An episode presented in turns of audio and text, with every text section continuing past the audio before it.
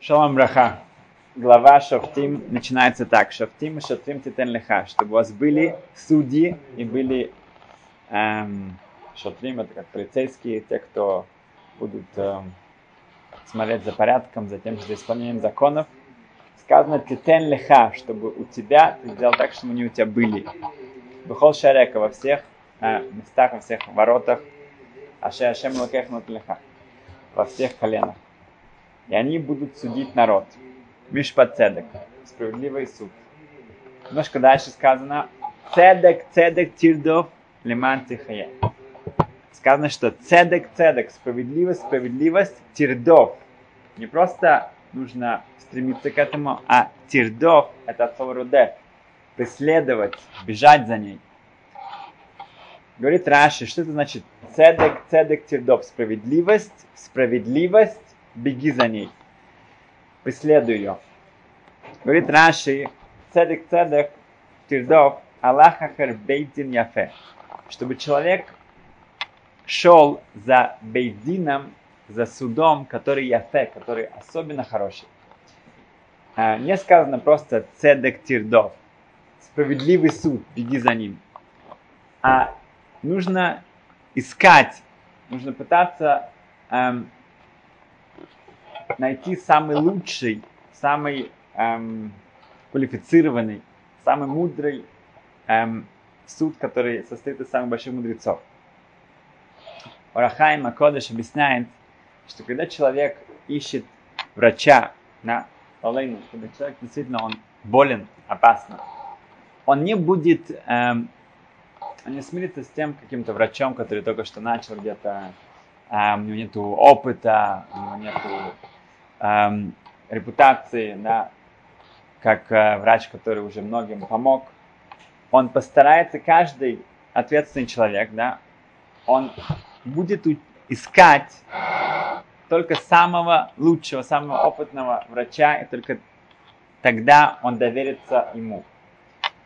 Тем более, говорит Урахаим, что когда человек ищет эм, бейдзин, да, суд или Рава, да, то тогда он не должен сказать, а, вы, вы раввин, да, вы, вы как бы что-то умеете читать, вы можете открыть эту книжку, ну, а что делать так, что делать так и так далее.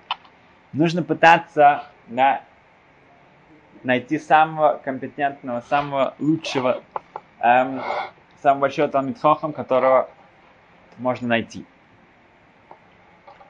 В эм, главе в начале сказано «Шофтим вешатрим титен лиха», чтобы были судьи, чтобы каждый позаботился, чтобы эти были судьи. Вопрос, многие комментаторы, что заповедь, чтобы были судьи, это не на каждом из нас, это на Санхедрин, да, на главный, главный суд, на, у каждого. А в городе есть э, особенные э, люди, которые есть полномочия, и они должны проследить, чтобы было действительно суд в каждом городе. Но почему сказано здесь лиха, чтобы ты обращаешься к каждому индивидуально из нас, чтобы мы участвовали в том, что был это судья. И Баля Мусар отвечает, что так как эта а, глава обычно читается перед началом месяца Элул, то это говорит, что каждый из нас, он должен быть судьей. И не судить других, что гораздо проще легче, да? что ну, автоматически у нас получается, а судить самого себя. Человек сам себя да, смотрит на себя критически и э, пытается исправить, тогда его не нужно судить наверху. И это тем, что начинается наша глава. Шофтим, вишатрим титен леха. Леха для тебя. В лет 50 назад в Silver Spring, это Мэриленд, это в Америке. Это было в то время, в то время это была такая духовная пустыня. Жил один человек, его звали Раф рабой доктор Цви Хирш Вайнер. Он был раввином, также доктором, и его звали Цви Хирш Вайнер. Эм, Равайнреп в, ему было где-то в начале 30 лет, да, до 34-35, у него был такой midlife crisis. Он как-то, у него был кризис, он не знал, что в своей жизни, в какое направление идти. Можно себе представить, он раб, он доктор, да, он врач.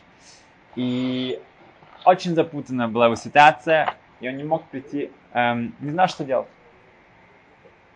И он был учеником Рав Соловейчика из Ешив университета, из Бостона, но он решил обратиться к кому-то другому как-то. И его выбор в то время пал на Любаческого рэба. Окей, okay. он позвонил его секретарю, эм, Чадаков, фамилия Чадаков, и сказал, объяснил ему, что вот звонит, я тут еврей из Мэриленд, и я не знаю, что делать, мне нужен совет очень важный, я, может, потерян. Эм, мне обязательно нужно, чтобы Рэб выслушал меня и как-то посоветовал мне, что делать. На что помощник Рэбе сказал, что э, в данный момент на следующие 6 месяцев нет возможности. Все уже расписано, у меня нету ни одной э, минуты свободной, нет возможности с ним встретиться. Но эм, Руцигир Шмайнлеп, он так легко не сдался, он говорит, прошу вас, просто спросите у Рэба, что мне, как бы, что мне делать, ну, как бы, не моя единственная надежда. И этот Габа Чедаков, он был как раз там, около Рэба, и он прямо к нему обратился да, с трубкой э, в руке, он говорит, ну, э, Рэба, вот тут есть один еврей из Мэриленд, и он не знает, что в жизни ему, как ему дальше двигаться, в какое направление, нужно очень э, срочная помощь. Но у нас уже все, нет, нет вообще времени, нет никого, э, еще несколько месяцев, нет возможности назначить ему какую-то встречу. На что, да, он слышит, как Рэбе отвечает ему. Он говорит ему, Львайский Рэбе говорит, что вот там Мэриленд, есть один еврей, его зовут Вайнреб, пусть он с ним посоветуется. Пусть он к нему идет. И наш Вайнреб слышит, что ну, как бы он Вайнреб. Эм, и он кричит это самому этому Габаю Чудакову, этому, да, но меня зовут Вайнреб, я не знаю, что делать в своей жизни. И это очень важная, информация. И этот Габи передает эту информацию Рэбе, говорит, что проблема, что вот его зовут Вайнреп, он сам звонит, и он сам не знает, что делать. На что я немножко помолчал и сказал, что иногда человеку нужно посоветоваться со самим собой. Если он Вайнреп сам, пусть он сначала посоветуется сам с собой. И рассказывает сам Рацвиги говорит, что это было ему огромнейший урок на всю жизнь. Не то, что он мог бы, я не знаю, обрадоваться, ох, Львачский Ребе, э, он э, э, посылает ему людей, да, как бы, считает его как бы таким компетентным, таким большим советчиком самим. Нет. Для меня, на всю свою жизнь, когда у меня были какие-то дилеммы, какие-то вопросы, да, простые вопросы, тяжелые вопросы, перед тем, как бежать, советоваться с кем-то, да, и, и узнавать, что делать, я теперь научился, что сначала нужно сам посидеть и подумать. И посоветоваться самим собой. И действительно быть шофет, быть вот этим судьей, да, и максимально усилие к решению сам этой проблемы, если потом нужно все еще кого-то посоветоваться, вперед. Вот это первый шаг посоветоваться с самим собой.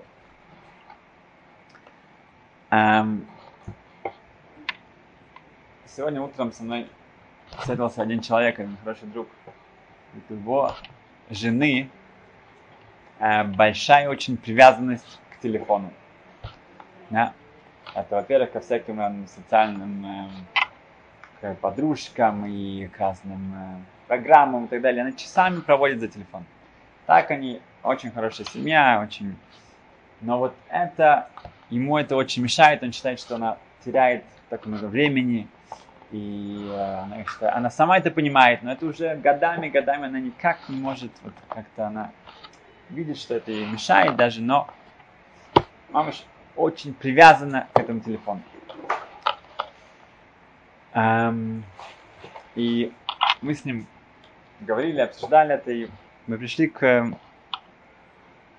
к заключению, что сейчас у них много разных изменений в жизни, поэтому ну, как бы устраивать из этого какой-то э, стресс, какую-то войну, это совершенно было бы неправильно. Но понятно, что каждый человек в своей жизни, он хочет себя как-то наполнить чем-то. И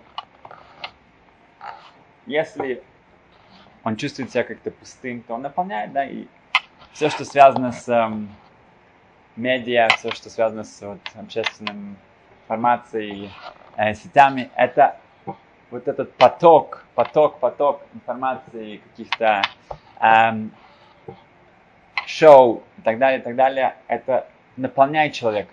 Да, может быть пустота, но эта пустота, она как-то наполняет.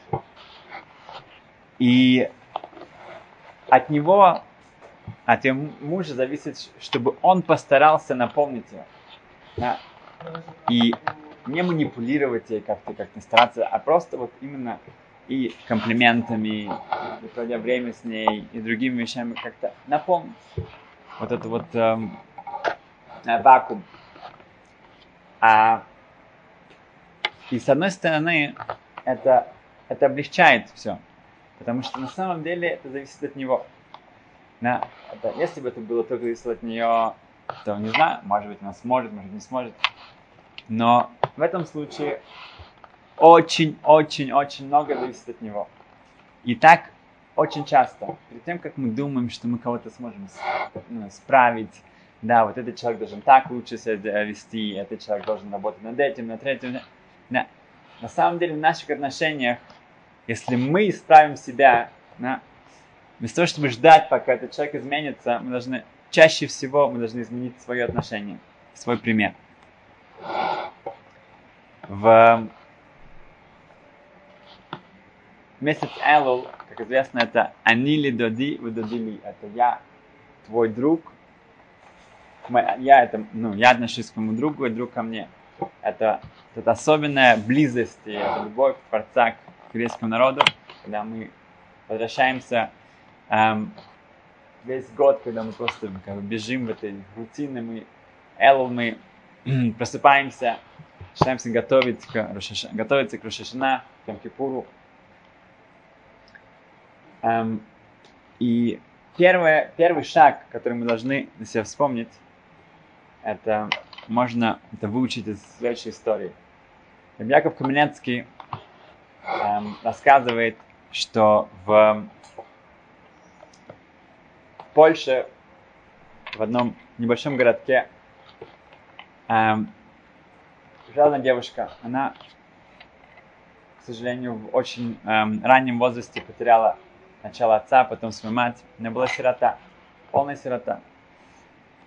Она была очень большого роста, и у нее как бы ну, была очень-очень тяжелая ситуация. Она все-таки не сдавалась, она э, э, не теряла отчаяния.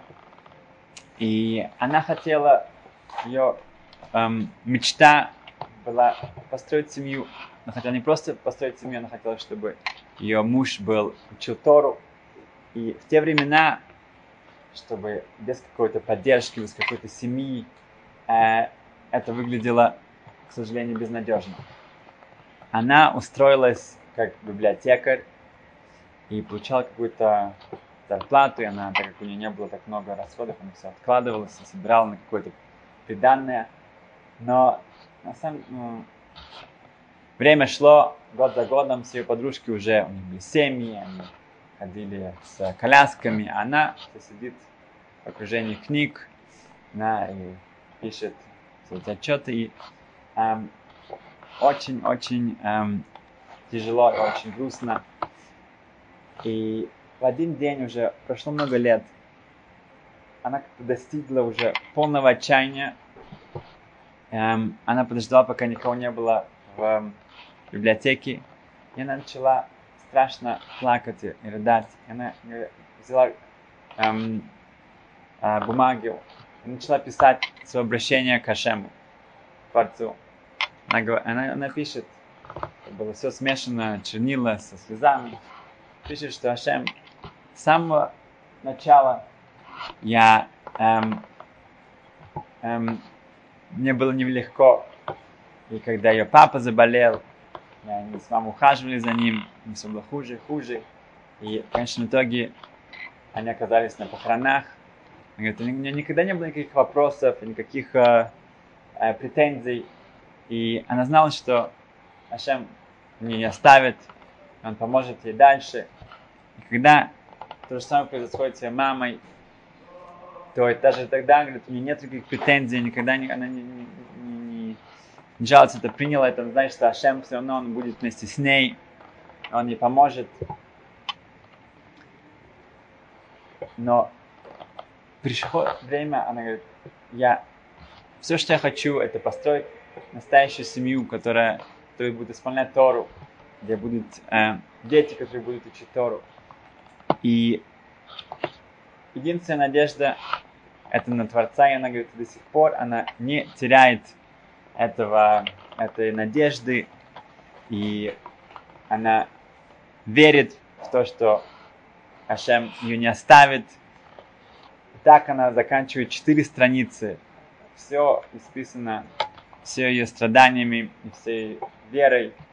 Эм, она за- заканчивает это письмо, она его запечатывает и ну, не как в этих историях, что она положила его в почтовый ящик, да, она написала на Лошна Кодиш, на иврите, к Рибоне Шалайлам, эм, правителю этого мира, и просто выбросил его из окна.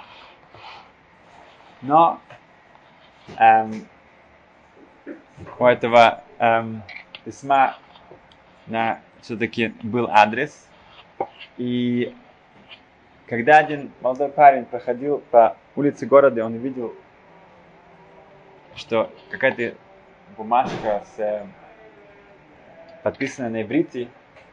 Он очень удивился, он поднял ее, когда он увидел, что там написано эм, адрес для владыки этого мира на иврите, то хотя обычно нам нельзя открывать кого-то письма, но тут он не сдержался, это был слишком большой соблазн, открыл это письмо и начал читать все эти страдания, всю эту тяжеленную жизнь э, этой девушки, этой сироты, и ее вот эта чистая вера.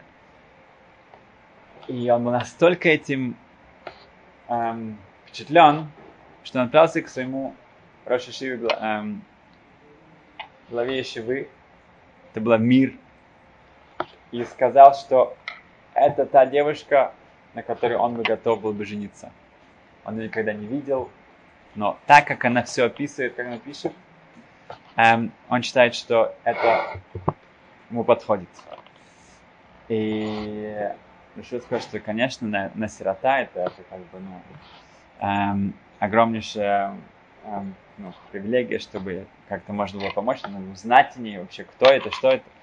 И так как было понятно там, что это девушка, которая работает в библиотеке, они узнали о ней, что это за семья, что. И он действительно женится на этой девушке. Эм, этого человека это был, эм, его звали Ицхак Давидович. Он позже у него была ешива в Минске, где учился Ребяков Каменецкий, один из э, самых великих раввинов эм, последних э, десятилетий, который жил в Америке. И он от него вот услышал, ей было, она была 6 лет старше, чем он. И он вышел не замуж, в, в, женился на ней. В... Что мы отсюда видим, что она знала, что есть, есть кому обратиться. Есть действительно, да, в ее вот в этом эм, мраке, да, вот в этом вроде бы в таком ужасном, ужасном состоянии, безвыходное такое, да. Она знала, что есть кто-то, да, кому она может обратиться. И это наш первый шаг. Да? Как мы всегда говорим, что тешува, раскаяние, это не раскаяние, это возвращение, ляшу. И чтобы вернуться, мы должны знать, куда возвращаться. Первое, что мы должны знать, что есть адрес. У нас есть четкое GPS, у нас есть четкое направление, куда мы можем всегда обратиться. И в любой ситуации, э, именно сейчас, это, это время, эм, направить себя именно в то направление, чтобы начать этот процесс тишева возвращения.